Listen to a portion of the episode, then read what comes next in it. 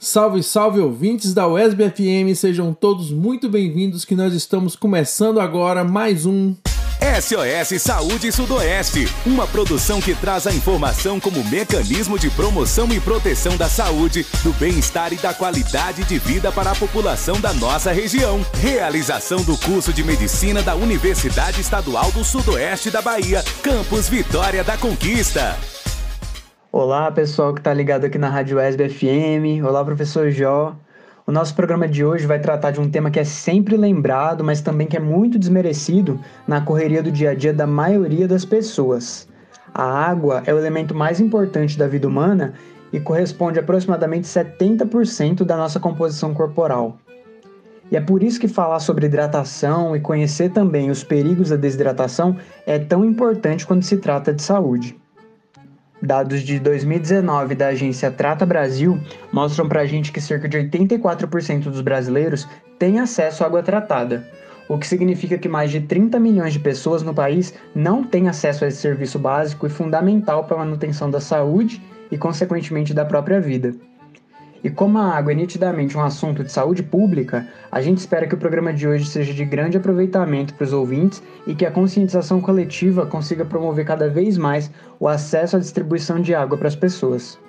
Oi Douglas, olá ouvintes da UESB FM, aqui quem fala é Jó Luiz, eu sou professor do curso de Medicina aqui da UESB Campus Vitória da Conquista e a gente está começando mais um SOS Saúde Sudoeste.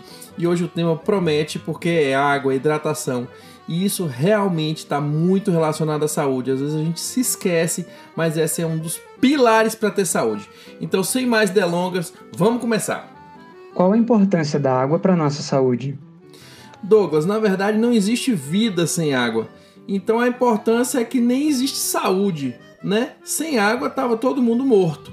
Você disse agora que 70% do nosso corpo é água, nos idosos é um pouquinho menos, mas se você ficou impressionado, pessoal, no bebezinho, antes de seis meses, chega a 80%. Por isso que, inclusive, eu acho que eles são tão fofinhos, viu, Douglas? É, então, para todas as funções do nosso corpo, a água é vital. 85% do nosso cérebro, gente, é água. É isso mesmo. É uma das principais causas de dor de cabeça é a desidratação, é a falta de água. Então a água, gente, é vida. Sem água, sem vida. Qual a quantidade de água necessária por dia? Muito bem. Primeiro nós vimos que a água é importante que a gente tenha disponível porque ela faz parte da, nova, da nossa composição corporal. Então a nossa ingestão deve ser suficiente para a gente manter a nossa água, o nosso corpo hidratado, os nossos tecidos. O segundo é que a gente precisa que essa ingestão seja suficiente para que os órgãos funcionem bem. Então os rins vão limpar o nosso corpo com a urina. Então a gente precisa ter uma quantidade de água suficiente porque a urina vai sair. Nosso fígado produz a bile, a gente produz saliva, suco gástrico, suco pancreático, todas essas coisas que a gente produz, elas precisam de água. Se não tiver água, a gente não consegue produzir. A gente funciona mal. Você ter uma ideia, se a gente não tiver água suficiente, os rins podem, nos casos graves, até parar de funcionar, que é o que a gente chama de insuficiência renal aguda pré-renal. Então a gente precisa de muita água. Um adulto precisa de mais ou menos uns 2 litros de água por dia. Isso obviamente depende do peso, seria 1,5 a 2 ml por quilo né, da pessoa por hora. Então, um adulto aí de uns 50 quilos, ele ia precisar mais ou menos de 1 litro e 800 ml, né? Um adulto de 60 quilos, uns 2 litros. Uma pessoa de uns 90 quilos, uns 3 litros de água por dia. Isso aproximadamente você pode fazer o cálculo aí baseado no seu peso. Muito bem. Então é importante também que você hidrate e saiba as horas que você precisa é, tomar esse líquido, né? Então, de manhã cedo, quando você acorda, entre as refeições, o ideal é que você leve sempre uma garrafa e consiga se hidratar aí durante todo o dia para que você devagarzinho não tenha uma perda de água. E se o período for mais quente, o ideal é que você tome mais líquido. Se você perder líquido por causa que você está com diarreia ou vomitando ou alguma coisa desse tipo, ou muito suor, então você também precisa repor mais líquido. Qual a importância da pessoa levar sua própria garrafinha de água para as atividades do dia a dia? Douglas, essa é uma ótima pergunta, porque o ser humano normalmente ele é preguiçoso. Então, para ir buscar água lá, ele não vai um copo de água. Com a garrafinha disponível do lado, ele sempre vai tomando um pouquinho e vai se hidratando o dia todo, ele nem percebe. Então a pessoa consegue tomar muito mais água durante o dia e uma vantagem que ele consegue tomar aos poucos. Além disso, obviamente, que a outra vantagem em relação ao meio ambiente, né? Que a garrafinha pode ser reutilizada. Então seu corpo agradece e a natureza também agradece. Quais doenças que podem levar à restrição da ingestão de água? Olha, nos casos da insuficiência renal terminal, geralmente quando a pessoa faz diálise e não faz xixi nenhum, o líquido vai ficando acumulado no corpo. Então, tomar bastante líquido nesses casos pode trazer problema. A pessoa precisa realmente ver com seu médico. Segunda condição, normalmente a insuficiência cardíaca congestiva também é avançada, onde o coração não consegue bombear bem o sangue e o líquido vai ficando acumulado no pulmão. Também na cirrose hepática, mas esses casos todos, Douglas, são casos muito avançados. Então, ouvinte, você pode tomar sua água despreocupado. Normalmente, essas doenças, quando são muito avançadas, a pessoa já está com acompanhamento médico e você pode perguntar ao seu médico se você tem alguma restrição ou não. Mas, mesmo nos casos leves, a orientação é, muitas vezes dessas doenças é inclusive tomar bastante líquido. Então, você, ouvinte, não precisa se preocupar. Tome seus 2 litros de água tranquilamente. Quais são os principais sintomas de desidratação? Com essa pergunta eu quero chamar a atenção para uma coisa. Você não deve esperar um sintoma de desidratação para você começar a se hidratar. Se você já está tendo sintomas, já não está bom. Então você tem que se hidratar para nem sentir nada. Cronicamente, a pessoa que tem desidratação, ela pode ter pedra nos rins, ela pode ter constipação, a água ajuda muito no ritmo intestinal, ah, infecções urinárias, pode ter alteração de comportamento, irritabilidade, confusão mental, agitação, vários problemas. Do ponto de vista agudo, a pessoa que tem uma desidratação leve pode ter dor de cabeça, boca seca, sentir cansado, um pouco de tontura.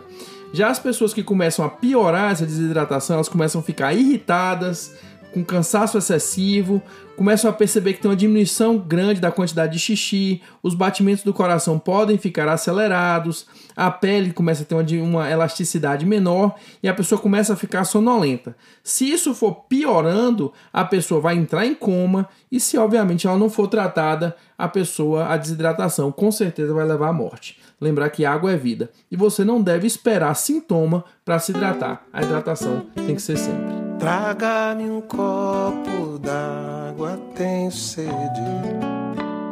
E essa sede pode me matar. Minha garganta pede um pouco d'água. E os meus olhos pedem teu olhar. Planta pede chuva quando quer brotar.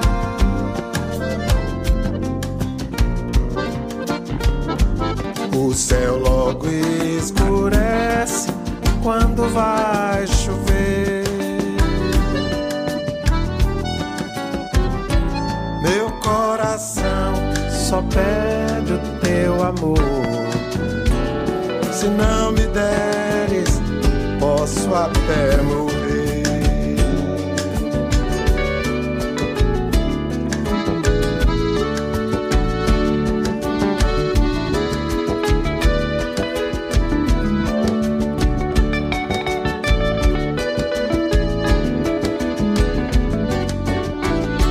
Traga-me um copo d'água, tenho sede. Essa sede pode me matar. Minha garganta pede um pouco d'água e os meus olhos pedem teu olhar. A planta pede chuva quando quer brotar.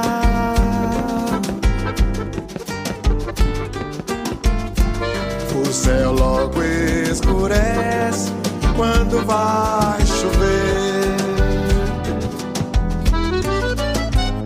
Meu coração só pede o teu amor. Se não me deres, posso até morrer. Aí você ouviu a música de Anastácia e do mestre Dominguinhos, Tenho Sede, na interpretação de Gilberto Gil, com o próprio Dominguinhos puxando fole na sanfona. Mas diferente da música aí, gente, não espere ter sede para tomar água, né? Você tem que tomar sempre. Se tiver com sede, já passou da hora. E a outra coisa a chamar a atenção aí dessa pérola da cultura nordestina, né? Onde reza a letra: E essa sede pode me matar. Que infelizmente ainda é uma verdade aqui presente no nosso Nordeste. Quantos dos nossos irmãos nordestinos não sofreram tanto por falta de água? E a gente precisa trabalhar para isso mudar. Agora você fica com o quadro de Você Sabia com Carlos Mirella. Você já ouviu falar sobre o Agosto Lilás?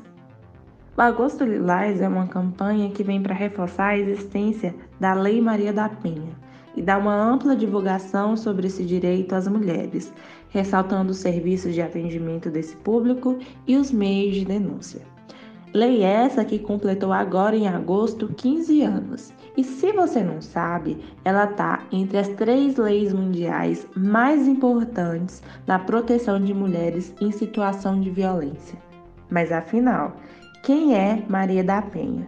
Maria foi uma mulher vítima de dupla tentativa de feminicídio, também ficou mantida em cárcere privado, ficou paraplégica e todas essas agressões foram feitas pelo seu marido, que inclusive através de recursos não teve a sua sentença cumprida.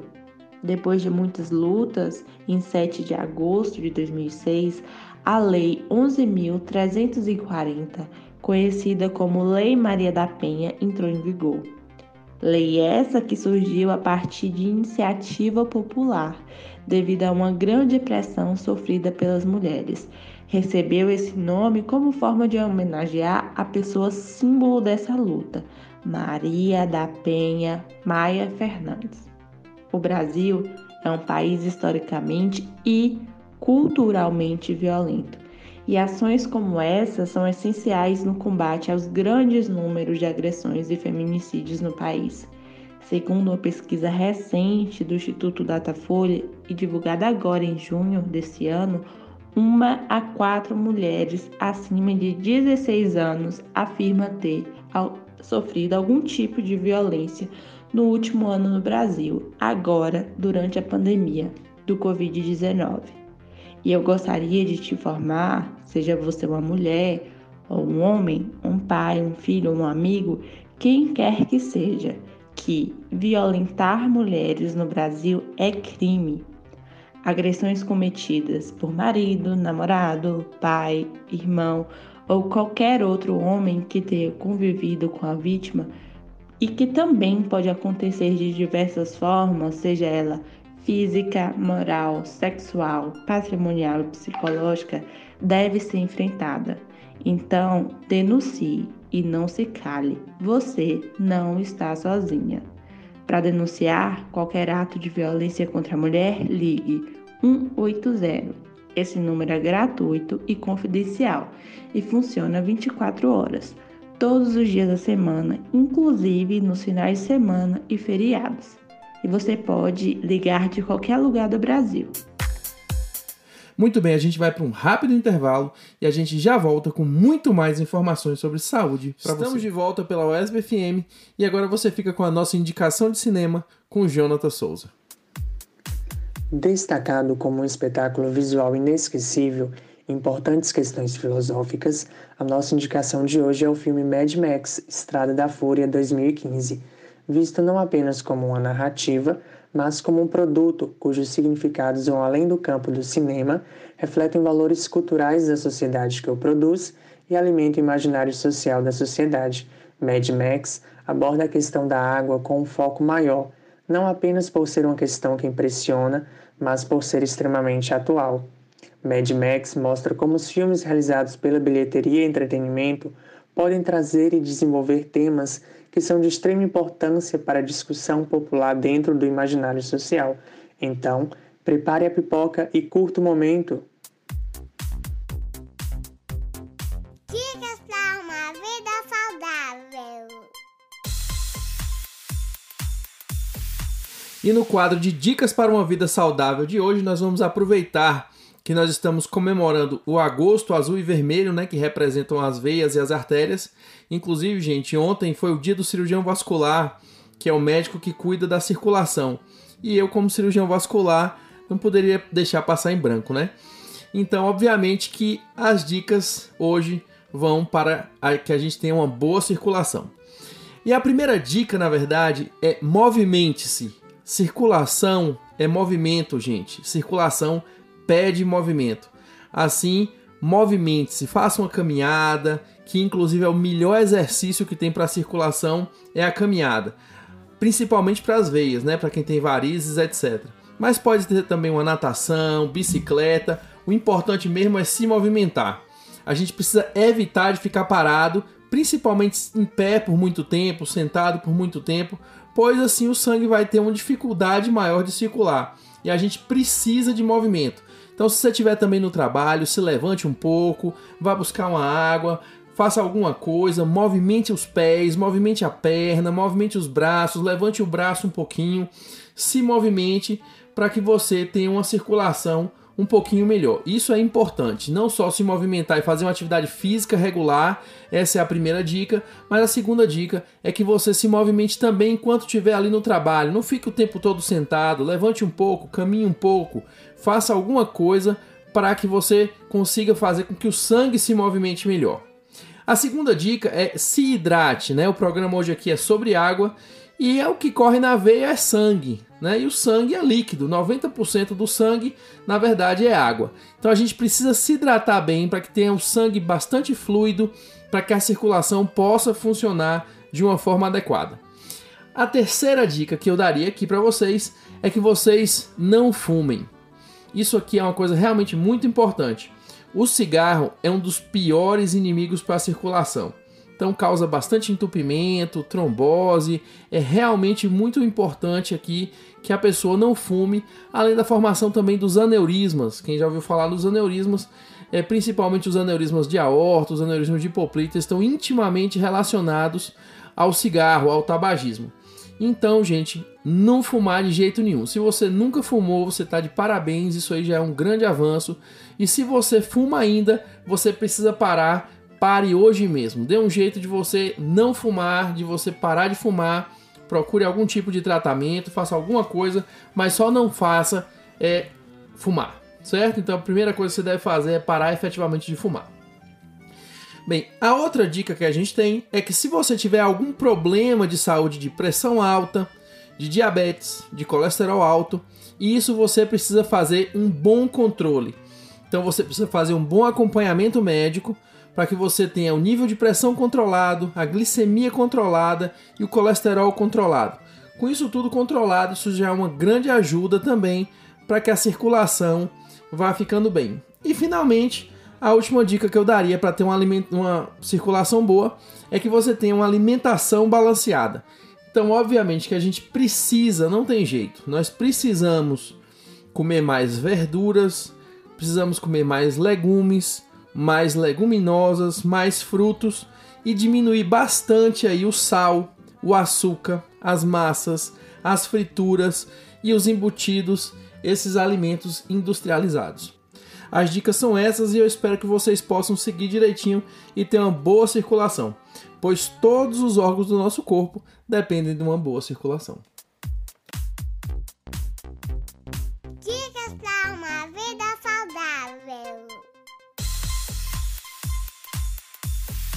Então, quer enviar sua sugestão, crítica ou comentário para a gente?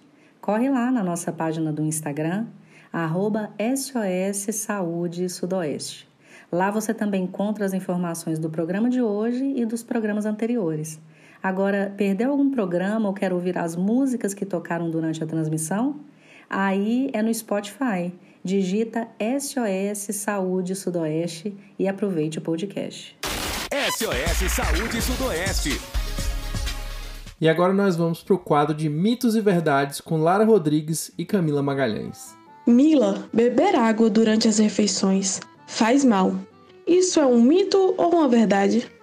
Verdade. Ingerir líquidos durante as refeições prejudica a digestão e pode aumentar o volume do estômago. Então, se você não consegue comer sem ingerir algum líquido, é interessante optar por ingerir uma pequena quantidade, cerca de metade de um copo, é, para reduzir o impacto negativo que isso tem né, no processo de digestão e na dilatação desse estômago. Água com gás é tão prejudicial quanto refrigerantes. E aí, mito ou verdade? Mito. A água com gás ela hidrata e não tem calorias, não engorda. É, pode ser consumida é, com algum aromatizante natural, é, até mesmo para diminuir ou, ou largar o consumo de refrigerantes, mas ainda que esse produto não seja tão nocivo quanto o refrigerante, por não ter açúcar, não ter conservantes, é sempre importante observar o rótulo para conferir se não tem esses aditivos presentes mesmo, que muitas vezes eles estão presentes quando essa bebida ela é saborizada, por exemplo, é, para ter um para ser mais palatável e aí ela se torna muito semelhante ao refrigerante nesses casos. E beber água ajuda a emagrecer. O que, que você acha? É mito ou verdade? Verdade. Beber água emagrece porque contribui para o funcionamento do organismo, acelera o metabolismo, além do que ela também preenche o estômago, então aumenta a sensação de saciedade. Então, entre as refeições, é, beber água diminui a necessidade da pessoa estar tá fazendo é, pequenos lanches né, entre as refeições e com isso contribui também no processo de emagrecimento. Né? Agora eu quero saber de você, Laura. É, posso usar outros líquidos para me hidratar? Isso é verdade ou é um mito? Verdade. Beber água é a principal, mas não é a única maneira de manter uma boa hidratação. Vários outros alimentos e, claro, as bebidas contêm água e por isso podem entrar no nosso dia a dia para dar uma variada. Bebidas como água de coco, suco natural, isotônicos e iogurtes com frutas auxiliam a hidratação do nosso organismo. Mas lembrem-se, tudo em excesso é prejudicial, então não abusem desses líquidos para servir como fonte de hidratação e tomem água sempre que puderem. E com relação à dor de cabeça ser um sinal de desidratação, isso procede ou não é mito? Verdade. A desidratação acontece quando o corpo perde mais líquido do que a quantidade ingerida. E quando o nosso corpo está desidratado, os vasos sanguíneos se contraem para tentar reter líquido, e essa contração pode causar dores na cabeça, já que o nosso cérebro é intensamente irrigado por vasos sanguíneos e utiliza muita água para se manter ativo. Esse processo também pode causar tonturas e vertigens, sendo então esses um dos principais sintomas da desidratação. Beber água faz bem para a pele? Isso é verdade, Lara? Verdade. Assim como alguns outros órgãos do corpo humano, a pele também se beneficia dos poderes da água. Ela ajuda a diminuir a celulite, já que tem o poder de melhorar a circulação sanguínea, diminuindo assim o aparecimento e a intensidade das marcas na pele. Ela disfarça as rugas, previne inchaços e atua como um potente hidratante corporal. Além disso, beber água previne o envelhecimento precoce. E beber água faz bem para o intestino também ou é um mito? Verdade, Mila. Quando o intestino não está funcionando muito bem, uma boa dica é comer mais fibras e ingerir mais água. Aliás, ingerir muitas fibras e pouca água vai provocar o efeito reverso, o intestino preso, já que a água ela auxilia na lubrificação das paredes intestinais e na movimentação do bolo fecal, evitando então a constipação e a formação de gases. SOS Saúde Sudoeste muito bem, e agora a gente vai para o nosso desafio da semana. O desafio da semana é alguma coisa prática que você pode implementar na sua vida que vai fazer alguma diferença real para a sua saúde. Como o programa de hoje é sobre água, então o desafio, obviamente, que vai ter relação com a água. E o desafio dessa semana é que você consiga uma garrafinha de água, alguma coisa, de preferência alguma coisa portátil que tenha uma alça que você possa carregar para os lugares que você vai, para o seu trabalho, para onde você for estudar, mesmo que seja para dentro de sua casa, onde você fica por mais tempo estudando ou fazendo alguma coisa online, o que for, onde você estiver, mas que você leve essa garrafinha e que você possa encher sempre essa garrafinha e beber água várias vezes durante o dia. Essa é a melhor forma de hidratação com que você vá se hidratando durante o dia, é, com vários momentos, bebendo poucas quantidades de água, mas se hidratando durante todo o dia, que você vai se sentir efetivamente muito melhor. E agora a gente vai saber de Eugênio Albuquerque o que, que a gente vai ter no próximo programa. Então, gostou desse programa? Bebeu água enquanto ouvia e está bem hidratado? Espero que sim, hein? Porque no próximo trataremos de um vilão da desidratação. Sabe de quem eu tô falando, né? Isso mesmo, do álcool. Prejuízos, ingestão patológica, prevenção, relação com medicamentos serão temas da próxima semana. Ficou curioso? É só sintonizar no SOS Saúde Sudoeste na próxima segunda-feira. Nos vemos lá. Num programa sobre água, um trechinho dessa música não podia faltar. Eu quis amar, mas tive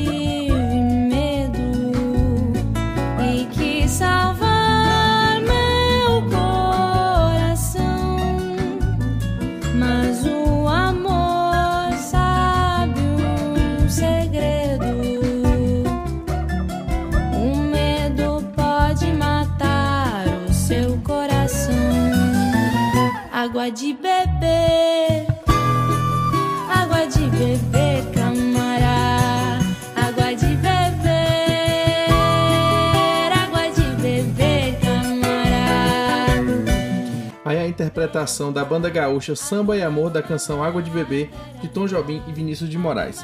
A gente espera que o programa tenha ficado leve e interessante e que vocês possam aproveitar bastante as informações e que possam efetivamente colocar isso na vida de vocês. Lembrem do desafio, levem uma garrafinha para o trabalho, para onde quer que vocês estejam. Nós desejamos uma ótima semana a todos, muita saúde, muita paz, fiquem com Deus e até a próxima segunda com mais um SOS Saúde Sudoeste.